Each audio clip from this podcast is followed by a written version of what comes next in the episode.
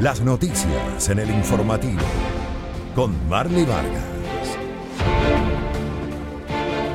¿Qué tal amigos televidentes? Muy buenas noches, ya estamos listos para darles la mejor información actualizada a nivel provincial, nacional y por supuesto internacional.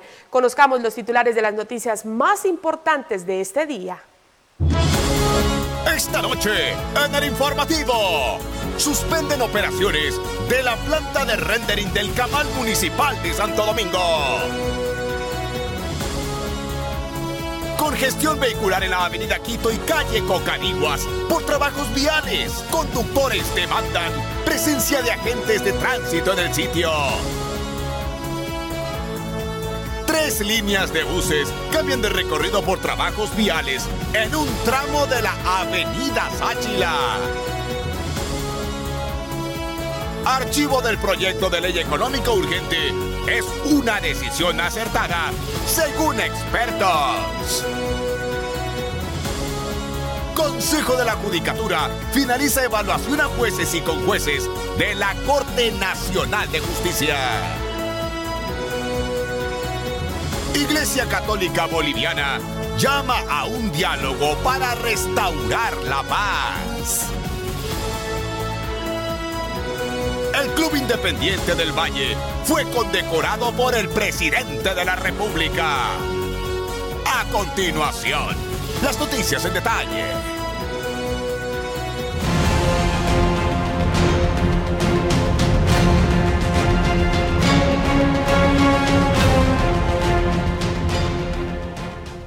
Y presten mucha atención porque la Dirección Provincial de Ambiente de la Prefectura de Santo Domingo de los Áchilas procedió a suspender las operaciones de la empresa de rendering que procesa los desechos sólidos del Camal Municipal de Santo Domingo por el impacto ambiental que ocasiona en el sitio. Majestad Televisión ha seguido de cerca todo este proceso debido a las constantes denuncias ciudadanas.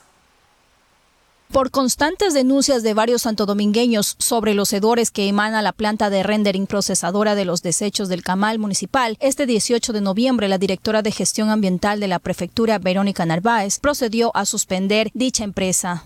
Hemos tenido que tomar esta acción en función de múltiples denuncias, un seguimiento, un procedimiento que hemos venido llevando desde la nueva administración, en la cual se evidencia incumplimientos al plan de acción por parte de la empresa.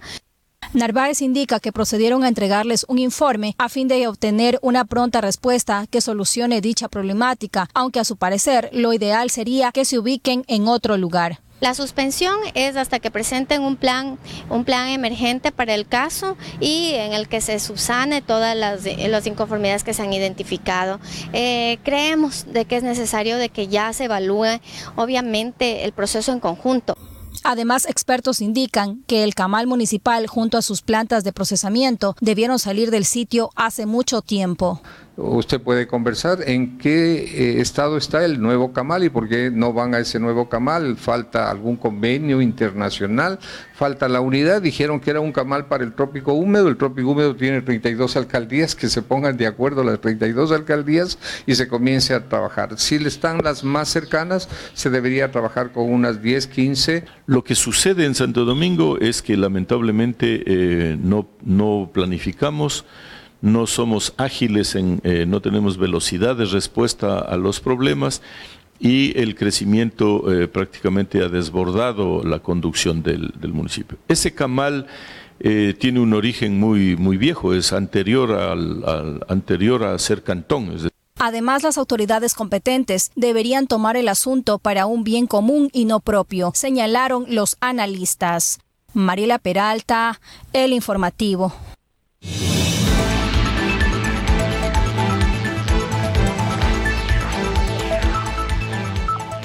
El Ministerio de Salud Pública inició este lunes 18 de noviembre la, campaña de vacunación contra la influenza estacional para prevenir esta enfermedad y evitar muertes. Esta cruzada finalizará el 28 de febrero de 2020.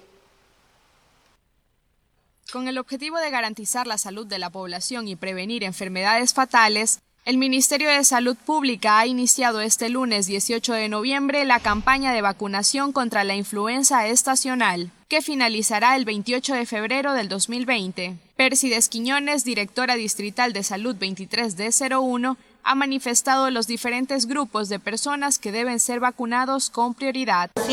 Los niños y niños menores de 5 años personas en riesgo, que es las personas que están con alguna enfermedad crónica, lo que son diabetes, hipertensión, tuberculosis, alguna enfermedad sobreyacente y sobre todo que acarrea su salud para largo tiempo, tiene que vacunarse contra la influenza. Hasta 2019 a nivel nacional se vacunará a 132.789 niños de 6 a 11 meses, que corresponde al 80% de la población de este grupo. A niños de 1 a 5 años la meta será vacunar el 94%. Luis Ortega, director distrital de salud 23D03, manifestó las cifras que esperan alcanzarse hasta finalizar el año en adultos mayores y mujeres embarazadas. Personas adultos mayores más de 65 años sin eh, factores de riesgo y aquellos que tengan comorbilidades tendrán que cubrirse en un 75% con un objetivo de 948 mil personas a nivel nacional. En las personas embarazadas y posparto,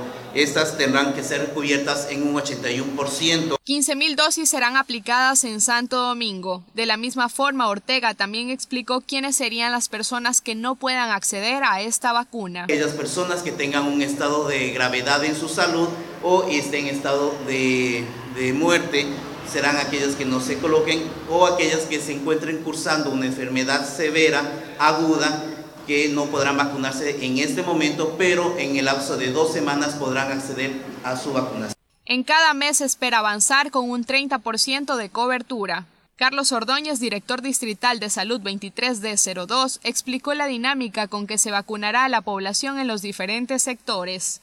En el caso de embarazadas, se coordinará con empresas e industrias para conocer la cantidad de personas en estado de gestación y poder inmunizarlas. Niños y niñas menores de 5 años estaremos visitando los CNHs, las diferentes unidades educativas en donde encontremos a esta población objetiva. Personal de salud, como lo dijeron los compañeros, deben estar vacunados al 100% en su totalidad. Enfermos crónicos, vamos a coordinar con los centros de tratamiento especializado de cada uno de Autoridades del Ministerio de Salud Pública piden apoyo a la ciudadanía para desarrollar esta campaña de vacunación, ya que consideran que este es el método más efectivo para evitar el contagio de esta enfermedad y la muerte. Cintia Silva, El Informativo. Y los controles parecen llegar solo al interior de los planteles educativos, pues al exterior se comercializan todo tipo de productos a los estudiantes. A los bares escolares de Santo Domingo se les hace un seguimiento permanente. En dicho trabajo participan también el Ministerio de Educación y el Ministerio de Salud, quienes vigilan de la salud de los estudiantes. Sin embargo, estos controles no se realizan a los comerciantes que se colocan a las afueras de las unidades educativas a expender sus productos. Rosa Kishpe labora en este lugar hace más de dos décadas. Ella menciona que dichos funcionarios no la han visitado. No, nadie, nadie nos han venido. A nosotros la directora nos habla, nos manda acá pero cuando es día de fiesta, pasan allá a la puerta a vender y nadie dice nada. por ejemplo, yo me fuera a vender allá, la directora me manda a hablar. Pero ahí en ese caso de que nos prohíben vender cosas o qué, qué podemos promover para los estudiantes, eso así no, no nos han dicho eso. Sonia Ana Luisa trabaja hace siete años a las afueras de la unidad educativa Ciudad de Caracas. Ella vende papas fritas. Sostiene que en caso de que se realicen controles para evitar que el producto se venda a los estudiantes, ella se verá afectada ya que menciona que es su único sustento. Chútica, yo solo vendo eso. a mí no me convendría de verdad eso porque... Y el resto de los días yo que vendo. yo vendo aquí lo que se venda, aunque sea un poquito no se vende, decir todos los días bastante, pero aunque sea poquito a poquito se vende. Juguetes, golosinas, frutas, papas fritas, entre otros, son los productos que se visualizan en puestos a las afueras de los planteles educativos. Comerciantes mencionan que se encuentran regularizados como vendedor seguro. Afirman que dicha medida tiene el propósito de precautelar la salud y seguridad de los niños, niñas y adolescentes del cantón y la provincia. Nicole Albán, El Informativo. Después del accidente presentado este 15 de noviembre en el bypass Quito Quevedo, el Ministerio de Transporte y Obras Públicas ha, ha, manifestado su posición con respecto a las acciones que se tomarán con la empresa responsable de la construcción de esta vía y su falta de señalización. El día viernes 15 de noviembre, en horas de la madrugada, un vehículo destinado al transporte de alimentos cayó en un socavón ubicado en el bypass Quito-Quevedo. Los moradores de la zona afirmaron que este accidente fue a causa de la falta de señalización en el sector. Este accidente que se acaba de hacer es por la falta de señalética que, no hubo en el momento del accidente. Por ejemplo, si van a hacer esos huecos, eh, poner señaléticas buenos o algún muro donde identifique algo que está, tapado, porque esas tiritas que pusieron no, no se ve de noche, a lo menos que de mañana está nublado, no, no, no se puede identificar. El momento que se ocurrió el accidente estaba interviniendo en ese sector la empresa contratista del municipio. Entonces, de acuerdo a los, eh, a los acuerdos que hemos llegado con ellos, era que el momento que ellos entren a intervenir, ellos eran responsables de todo lo que puede pasar en ese, en ese tramo. Este lunes 18 de noviembre, durante una rueda de prensa, el ingeniero Washington Navarro, director del Ministerio de Transportes y Obras Públicas, explicó que la institución a la que representa no será responsable de este accidente, ya que manifiesta que la empresa está relacionada directamente con el GAT municipal. Nosotros no podemos eh, sancionar porque no somos ente sancionador y más que todo la empresa contratista del alcantarillado está relacionada directamente con el GAT municipal, no con nosotros. Además explicó que el Ministerio de Transportes y Obras Públicas realizó un recorrido a esta obra y ha solicitado los respectivos chequeos de campo para prever seguridad a la zona. Recién, eh, en vista de que se, se aprofundía ese hueco, no podía seguir, el día sábado que hice un recorrido a la obra, tomé la decisión de, asumir eso y, completar el relleno, no sin antes eh, decirle a la contratista de la, de la ampliación del anillo vial que haga los respectivos chequeos de campo para tener las densidades que dice la norma técnica. La víctima de este accidente, que responde al nombre de Carlos Patricio Pluas Beltrán, fue dado de alta este sábado 16 de noviembre desde el Hospital Gustavo Domínguez, según lo informó el director del Ministerio de Transporte y Obras Públicas.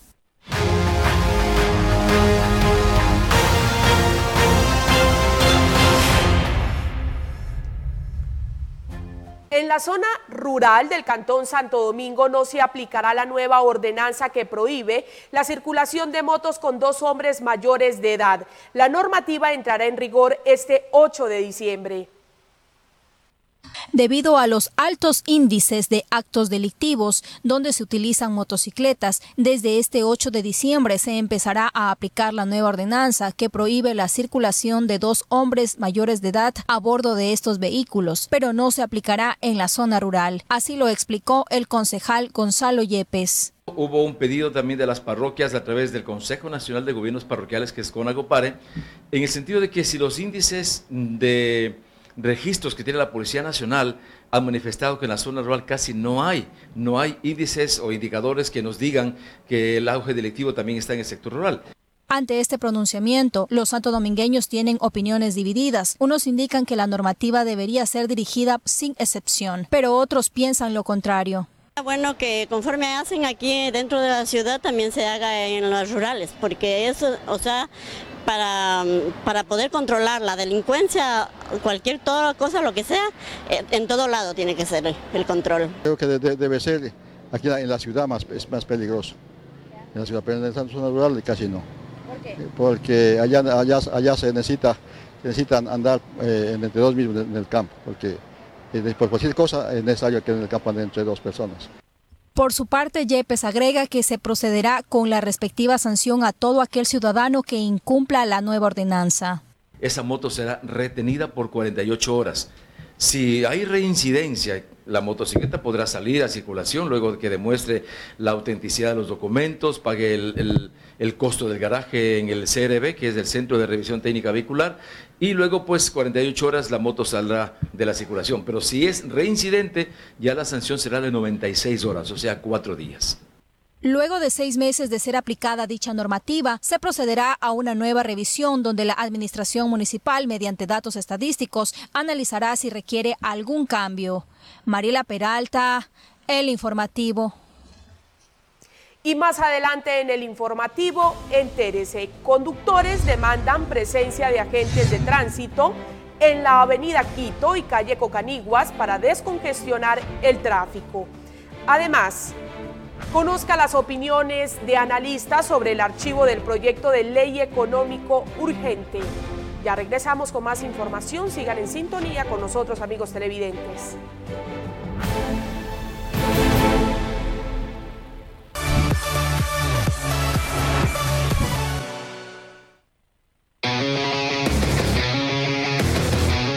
Comprometidos con el entretenimiento familiar. Somos la revista estelar de la región. Turismo nacional e internacional. Emprendedores. Seres urbanos. Todo esto demuestra nuestra especialidad. Deportes de aventura y full adrenalina.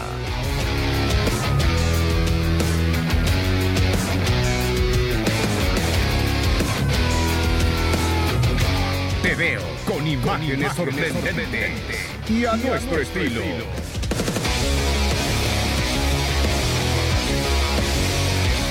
Te veo, miércoles 20 horas con su reprise, domingos 9 de la mañana y 8 de la noche. Solo por Majestad Televisión, Canal 39. Ahora, ahora escucha Majestad FM. Ahora escucha Majestad FM en el canal 3 de TVNet.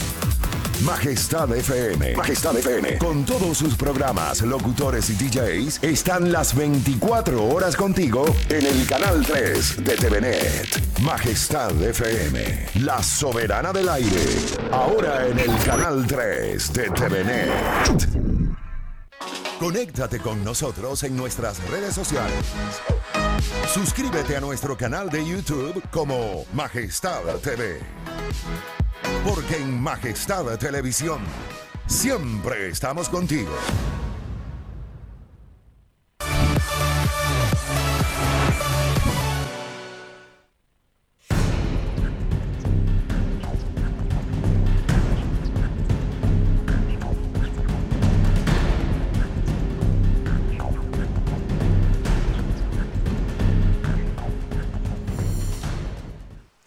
Se registra congestión vehicular en la avenida Quito y calle Cocanigua, sector Cinco Esquinas, debido a trabajos viales que se realizan en la avenida de Los Áchilas. Conductores denuncian falta de agentes civiles de tránsito en el lugar.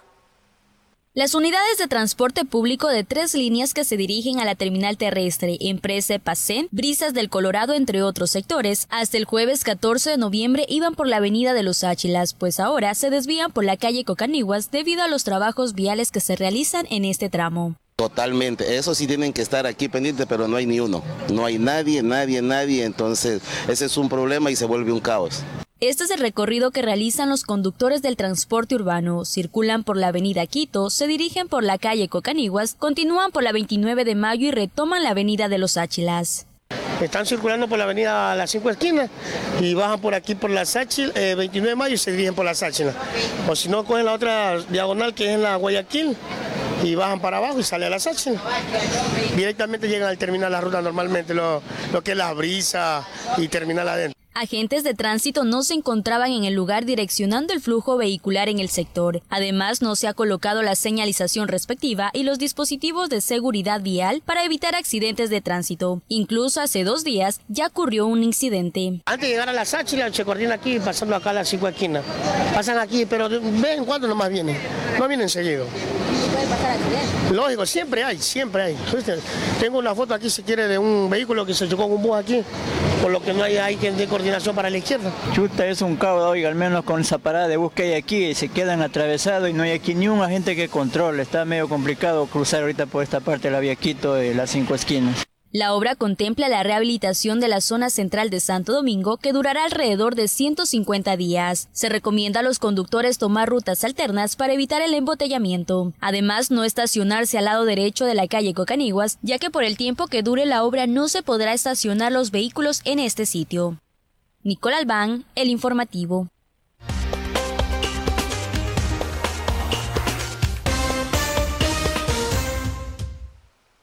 frente a la decisión de la Asamblea Nacional de archivar el proyecto de ley denominado Crecimiento Económico enviado hace varios días por el Ejecutivo, algunos expertos en temas de economía y derecho aseguran que la decisión de archivar la normativa se da por lo complejo de la misma. Bastaron 70 votos en el Pleno del Legislativo para proceder con el archivo del proyecto urgente denominado Crecimiento Económico, que fue enviado por el gobierno hace 30 días. Ante esto, varios expertos opinan que por lo complejo de dicha normativa es acertada la decisión de la Asamblea.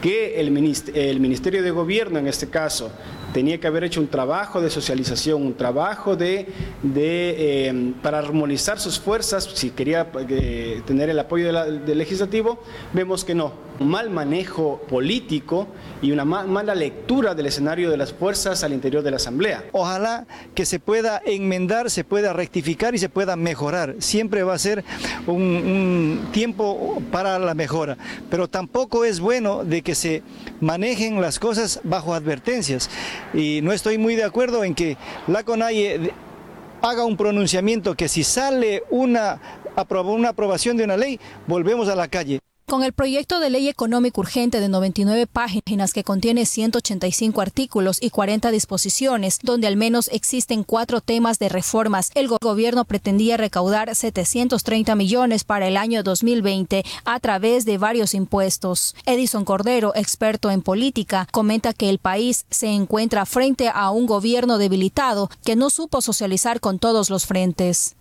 esta ley era todo un Frankenstein normativo y lo que mejor pudo haber hecho la Asamblea efectivamente fue eh, es archivarla, lo que eh, evidentemente representa una clara derrota política al equipo eh, de gobierno y al equipo financiero económico del gobierno y al propio presidente Lenin Moreno. Por su parte, el presidente de la Cámara de Comercio de Santo Domingo, Clever Carrión, indica que el archivo del proyecto de normativa debió ser de manera parcial. Hay cosas muy buenas que traía esta, esta ley, cosas también malas que nosotros en el momento oportuno y por los canales que se tienen que hacer, las, las referencias negativas se las ha hecho.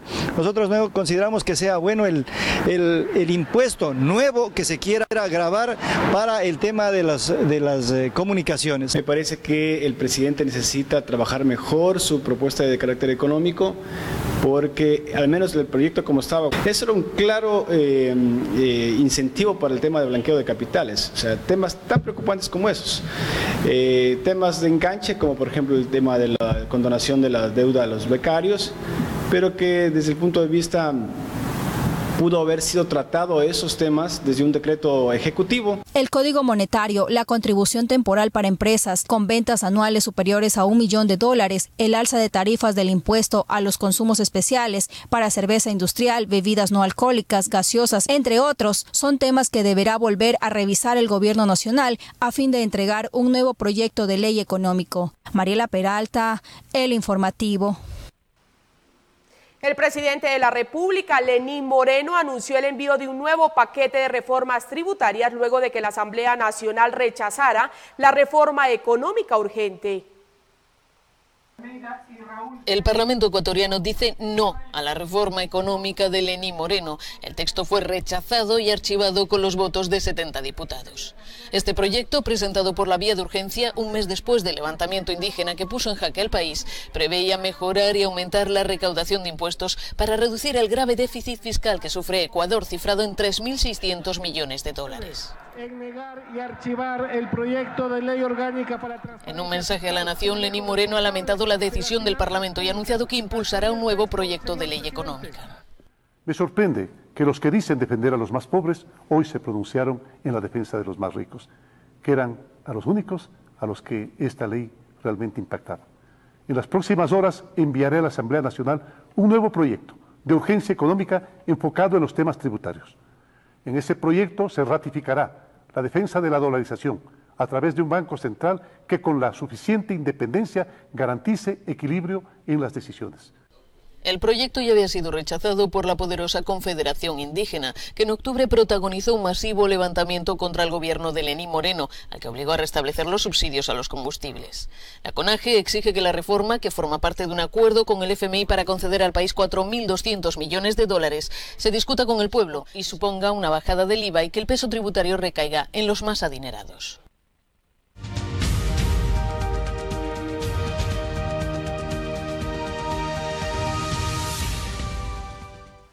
Habitantes de la cooperativa Pueblo en Marcha piden atención a las autoridades para solucionar el problema del alcantarillado pluvial. Manifiestan que esta situación debe solucionarse antes de la llegada del invierno para evitar nuevamente inundaciones en sus casas. En la cooperativa Pueblo en Marcha, el mal estado del alcantarillado preocupa a sus habitantes, pues afirman que la llegada del invierno podría causar inundaciones de tal magnitud que el agua alcanzaría sus casas. Eso se nos tapa aquí, todito el agua se hunda, todito eso. Mira al vecino y allá, por ejemplo, ese principal. Ese ya la casa quedó casi en el aire.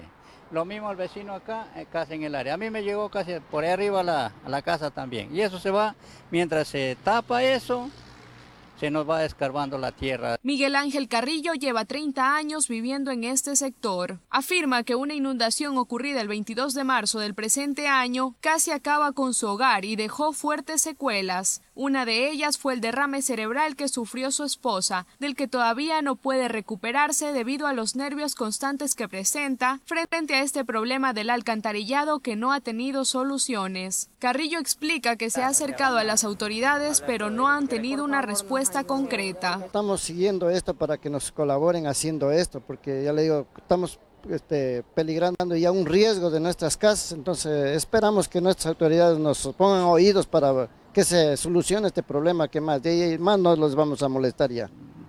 Más digo, más caudal de agua y entonces será peor, otra vez se nos tapará, arrancará la carretera y no sé qué pasará, ¿no?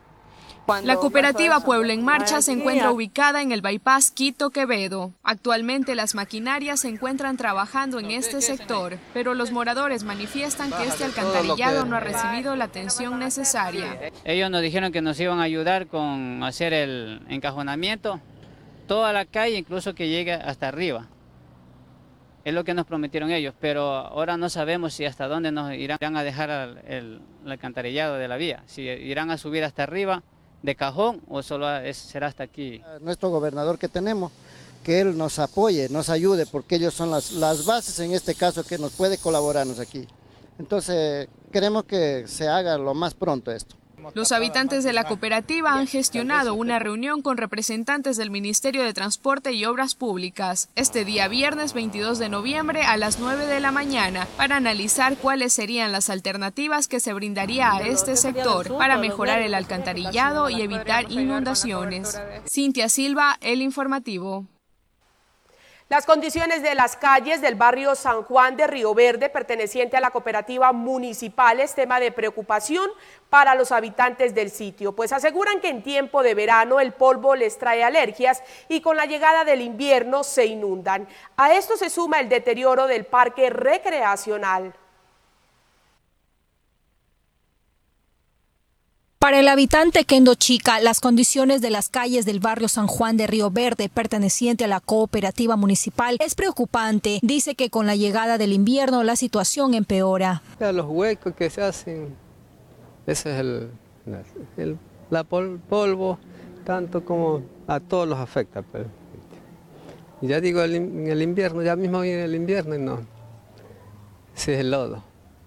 En la arteria principal del sector está ubicado el Centro Educativo de Educación Básica Dr. Eduardo Villaquirán, donde los estudiantes también resultarían afectados, según los vecinos para que vengan a ayudarnos, porque igual, o sea, ellos no saben lo que nosotros estamos muy, muy cerca de las calles y el polvo y el lodo también cuando llueve es, pero fatal aquí, y más que todo que aquí la escuela está al frente y los niños sobre todo son los que más afectados aquí en esta comunidad. A esto se suma el deterioro del parque y por ello hacen un llamado a las autoridades competentes a fin de obtener atención. Tenemos un parquecito, el parquecito también lo arreglar, una capillita que la pintar, todo. O sea que nos den un poquito más de mejoría las, calles. Claro, para el invierno, el verano, todo eso, porque si el invierno es lo adero. el verano lo que es polvo. En tanto, los moradores dicen encontrarse a la espera de una pronta respuesta de parte de la administración municipal. Mariela Peralta, El Informativo. Moradores de la cooperativa Ciudad Nueva denuncian las condiciones en las que se encuentran las calles que en las últimas semanas han provocado accidentes según varios moradores. El mal estado de las calles y alcantarillado de la cooperativa Ciudad Nueva preocupa a los moradores de este sector. Afirman que la llegada del invierno provoca que desciendan piedras, convirtiéndose en un peligro para quienes transitan por esta zona. Esta calle siempre el invierno se daña. Casi entonces pasa lo que es piedra, se lleva el agua. Que todo lo que es las piedras, lastres, todo eso, baja por aquí y se estaciona allá. Entonces, los mismos conductores aún de carros y de motos se escapan de accidentar. La arteria vial ubicada en la avenida Bombolí, calle Vicente Saona, no contiene asfaltado. La cantidad de piedras que descienden provoca incomodidad a los conductores al momento de transportarse. Asimismo, los moradores manifiestan que esta arena que se acumula en la calle principal ha provocado más de un susto a los conductores de vehículos, principalmente a los motorizados. Esto cuando llueve, sí, hasta allá se bota esta, este material que rueda por aquí que se hace, se hace bolas de, arena, de piedras allá. Es más, de aquí incluso ustedes si podrían venir cuando vea el invierno aquí, la piedrazón que hay todo aquí en la calle, pequeñas, piedras grandes, todo eso. Entonces los carros o las motos tienen que verse estar esquivando, sino frenar para poder tranquilamente pasar. El día viernes 15 de noviembre se presentó un accidente en esta cooperativa, cuando un hombre que se movilizaba en motocicleta no visualizó a los baches ubicados en un tramo de la avenida Bombolí. Ya había eh, raspado y se había golpeado porque se había, no había podido controlar la moto como es, es, un bache grande, entonces había caído. Habitantes de la cooperativa manifiestan que han realizado varios llamados de atención a las autoridades, pero no han obtenido respuestas. Esperan prontas soluciones para evitar accidentes. Cintia Silva, El Informativo.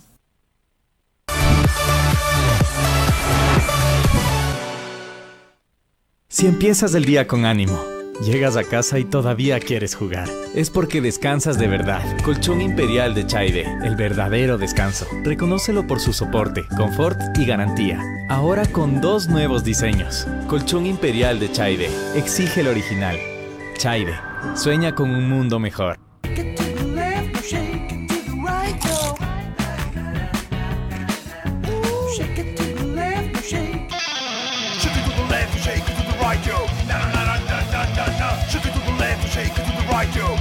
Nuevos Doritos Heatwave. Primero barbecue, después picante.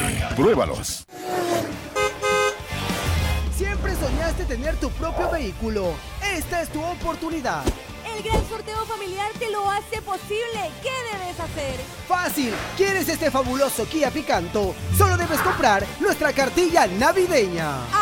Y eso no es todo, porque además podrás participar junto a nosotros en vivo para que te lleves una moto semanal con tu misma cartilla. Familia, no esperes más. ¡Cómprala ya!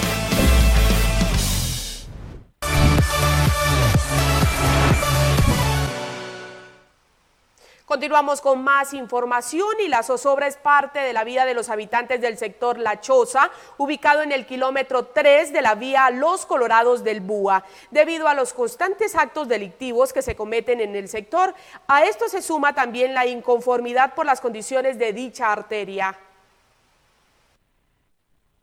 Las condiciones de la vía a los Colorados del Búa es tema de inconformidad para los conductores y habitantes del sector, pues ellos explican que por el deterioro de la arteria pueden ocurrir accidentes de tránsito.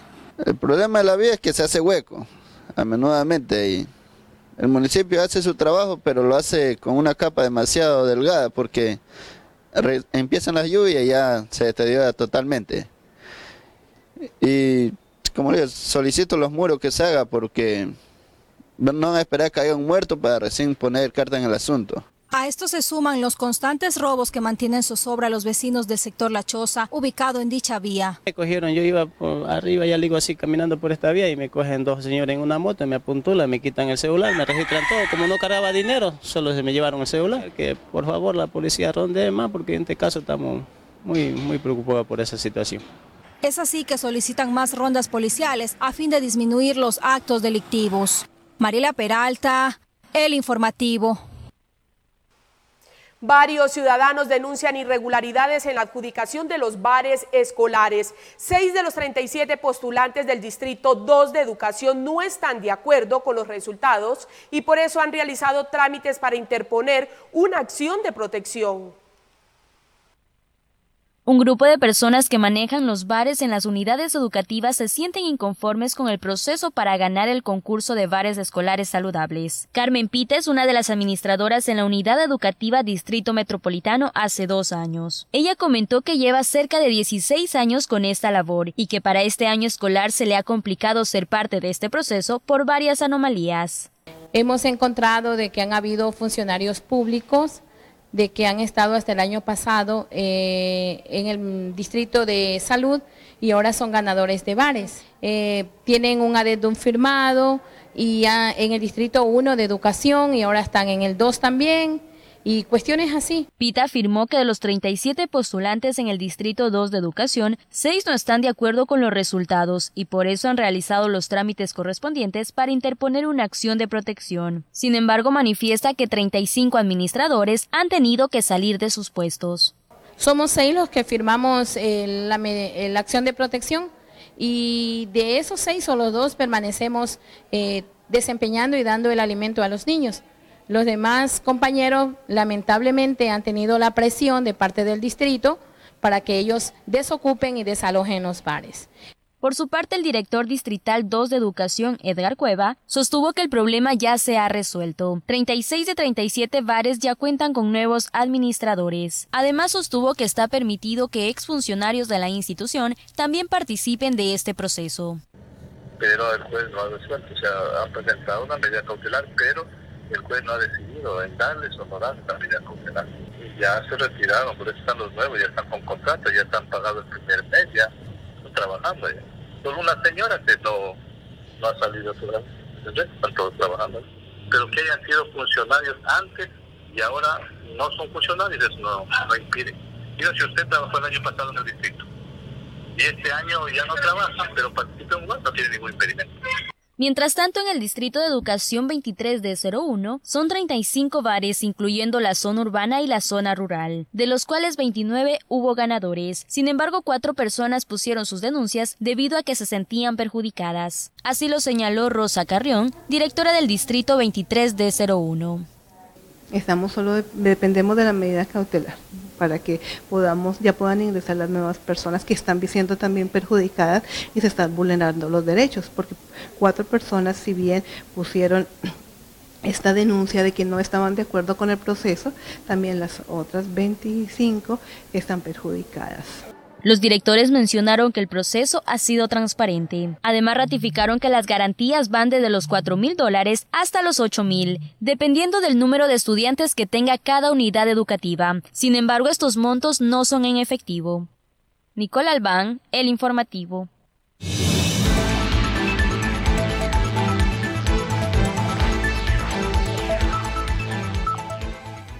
Con una inversión superior a los 90 millones de dólares, se ejecutan en Manabí dos proyectos de transmisión de energía eléctrica.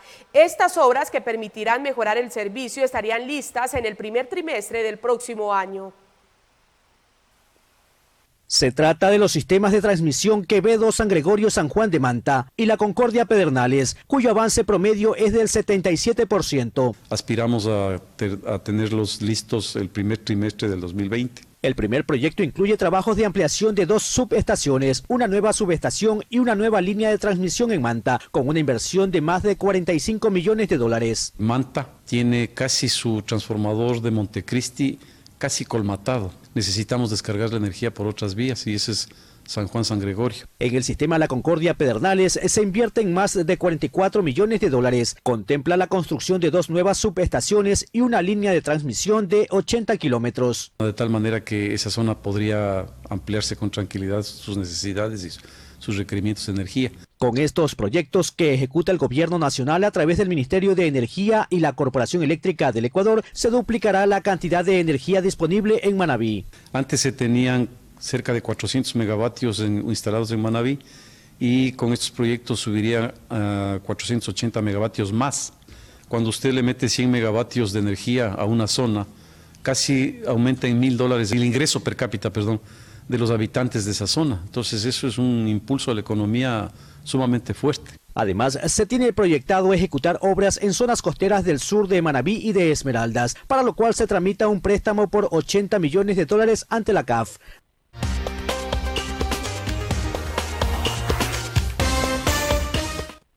El Consejo de la Judicatura informó que finalizó en su totalidad la evaluación a los jueces y conjueces de la Corte Nacional de Justicia. De un total de 36 magistrados, solo 13 lograron pasar la evaluación. El órgano ya inició el proceso para suplir vacantes. El Consejo de la Judicatura y la Presidencia de la Corte Nacional de Justicia iniciaron el proceso para la selección de nuevos magistrados temporales, tras el cese de funciones de 21 jueces y con jueces del organismo de justicia que no pasaron la evaluación que inició en febrero de este año. Los conjueces temporales serán seleccionados de los jueces y juezas de las cortes provinciales así como de los tribunales contencioso administrativo y contencioso tributario, materias en las que no contamos con dicha instancia en Corte Superior. Para ser escogidos, los aspirantes deberán cumplir con los siguientes requisitos. Ser jueces en funciones de la Corte Provincial, al menos los últimos cinco años. Ser magistrado en funciones en tribunales contenciosos administrativos o tributarios, al menos cinco años también haber ejercido la docencia por 10 años al menos, haber alcanzado un 80% como mínimo en las cuatro últimas evaluaciones y no registrar más de dos faltas leves o una grave en el transcurso de un año. Se establecen cinco días plazo para que de la unidad de talento humano sobre la base del perfil que acabó de mencionar la señora presidenta, se haga un primer eh, filtro. Pleno del Consejo tendrá ocho días plazo para poder realizar este escogimiento. Y Los siete jueces que se mantienen en su cargo son la doctora Paulina Aguirre, presidenta de la Corte Nacional de Justicia, la jueza Daniela Camacho Gerol, quien está a cargo del caso Arroz Verde, la magistrada Consuelo Yerobi, el doctor Álvaro Ojeda, el juez Marco Rodríguez y el magistrado Iván Saquicela. La reconsideración fue aplicada a todos los que han presentado y han solicitado esta reconsideración. Y sí existió variación en relación al resultado parcial entregado previo a la reconsideración y también al resultado final. Los jueces definitivos saldrán de un concurso de oposición y méritos que el Consejo de la Judicatura tendrá que convocar eh, a inicios del año que viene. Entre tanto, la Corte Constitucional deberá en los próximos días pronunciarse sobre un proceso de inconstitucionalidad en el proceso de evaluación presentado por varios jueces ahora destituidos. El Instituto Ecuatoriano de Seguridad Social firmó convenios de cooperación interinstitucional con organismos de control, los mismos que tienen el objetivo de erradicar la corrupción dentro de la institución. La mañana de este lunes 18 de noviembre, el presidente del Consejo Directivo del Instituto Ecuatoriano de Seguridad Social, Paul Granda López, junto a diferentes autoridades de organismos de control, realizaron la firma de convenios de cooperación interinstitucional con el objetivo de establecer mecanismos de cooperación para coordinar, articular y ejecutar el intercambio y traslado eficaz de información entre las diferentes entidades. Esfuerzos interinstitucional en la línea de dotar y entregar la transparencia que corresponde a la institución que en este caso representamos, el Instituto Ecuatoriano de Seguridad Social. Estamos nosotros absolutamente dispuestos y, lo, y lo hemos venido demostrando a combatir de manera frontal la corrupción. Se informó sobre las acciones emprendidas hasta la actualidad para erradicar la corrupción dentro de las cuales se destacan la reactivación del Comité de Ética y Transparencia, la evaluación permanente de directores provinciales y gerentes de unidades médicas, separación de 11 funcionarios del Hospital Teodoro Maldonado y de cuatro funcionarios del Hospital de Milagro, los cuales se comprobó por parte de la Contraloría que actuaban fuera de la ley. En el caso del Consejo de la Judicatura, corresponde precisamente a nuestro primer eje de gestión Concebimos entonces esta lucha mancomunada contra la corrupción como una necesidad urgente que tiene este país y además como un elemento trascendental dentro del proceso de reinstitucionalización en el cual nos encontramos. En este contexto, desde el mes de julio del 2019, el Comité de Ética y Transparencia ha atendido 54 casos en las 24 provincias del país. El IES invita a través de la página web www.ies.gov.es a la ciudadanía a denunciar presuntas irregularidades o actos ilícitos dentro de la institución. Nicole Albán, El Informativo.